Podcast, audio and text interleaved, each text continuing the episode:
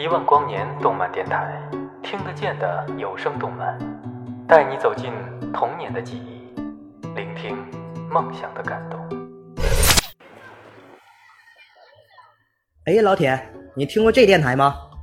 不知道啊，听这名儿不就是做动漫电台的吗？做动漫电台，那整的还挺新鲜的呀。要不咱哥俩去听一下？还愣干啥呀？赶紧去听啊！欢迎收听，欢迎收听，欢迎收听，欢迎收听，欢迎收听，欢迎收听，欢迎收听。一万光年动漫电台，一万光年动漫电台，一万光年动漫电台，一万光年动漫电台，一万光年动漫电台，一万光年动漫电台，一万光年动漫电台，欢迎收听一万光年动漫电台。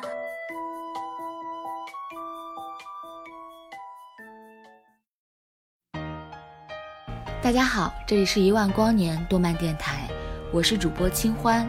今天要和大家聊的是关于《后街女孩》这部动漫。现在的偶像团体越来越多，选秀速度也越来越快，可能一眨眼的功夫中，又会有一个新的女子偶像团出道了。你有没有想过，你如今最喜欢的偶像，他的真实身份会是什么呢？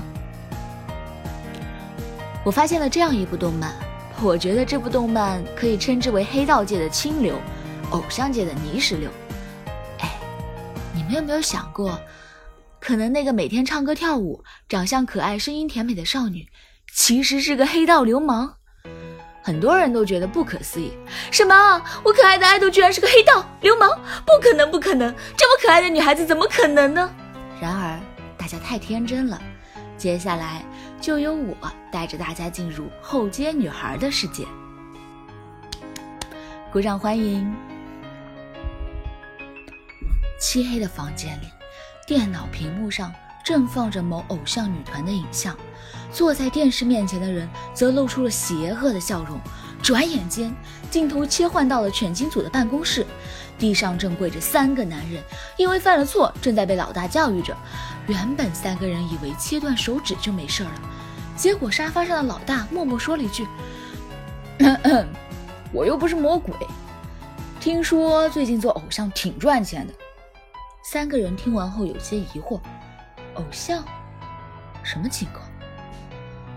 老大接着说：“正好你们三个个头小，给我做偶像去，明天早班机去泰国。”当老大说完这番话后，三个人的内心何止是用崩溃二字可以形容的？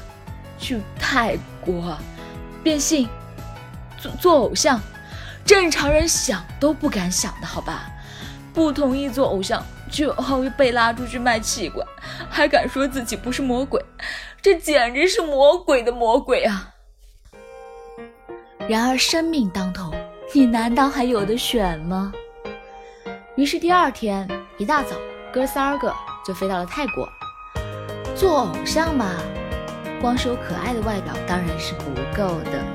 于是呢，他们在一间只有三块榻榻米大小的房间里，每天日夜都在看各个偶像团体的视频，接受精神洗脑。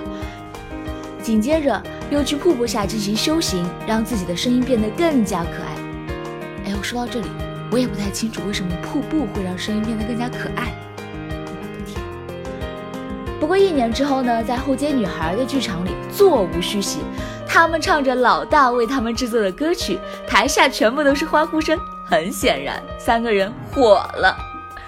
后街女孩休息室里，房门紧闭，三个外表可爱的女孩子居然在抽烟室里喝酒吸烟，还配着大叔一般的坐姿。喂，你们是少女哎！爱豆啊，抽烟喝酒，这不大符合人设吧？你说粉丝们要是知道自己犯的爱豆实际上是这个样子，那内心该有多少只小羊驼砰砰砰砰飞奔而过呢？不过魔鬼老大似乎很享受成为制作人的样子。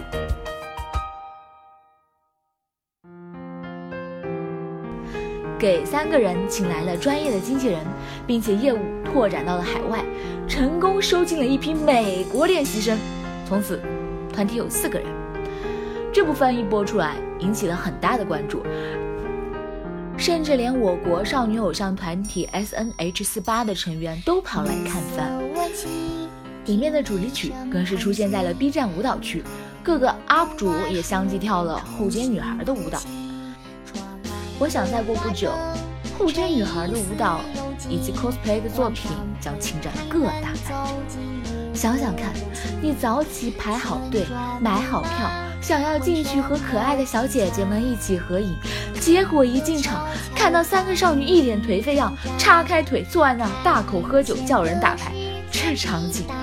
大家光是想想就觉得挺鬼畜的了。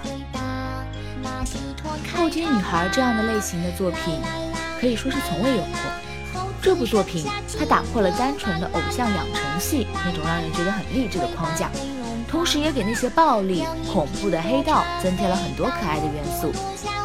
仔细了解后会发现，作者原本构想是黑道题材的搞笑漫画。但前任编辑想要作者不要总是画大叔，你多画点可爱的小姑娘呀。于是作者灵机一动，将两者结合起来，创造了后街女孩。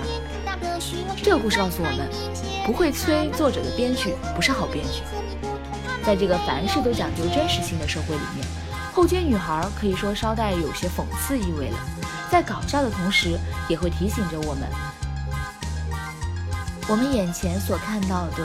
光鲜亮丽的偶像，其实可能不是这样。他们背后真实的样子是不会轻易展现出来给我们看的。他们卖的就是人设。不过，就连我们这样的普通人，有时候都要戴着面具来伪装自己，更何况是偶像。想要做到所有人都喜欢，是一件很难的事情。就比如说菜，还有不同的菜系，不同的口味，更何况是人呢？《后街女孩》这部动漫还在更新中，我希望大家可以和我一起期待接下来的故事，也真诚的希望以后能多出一点这样的番。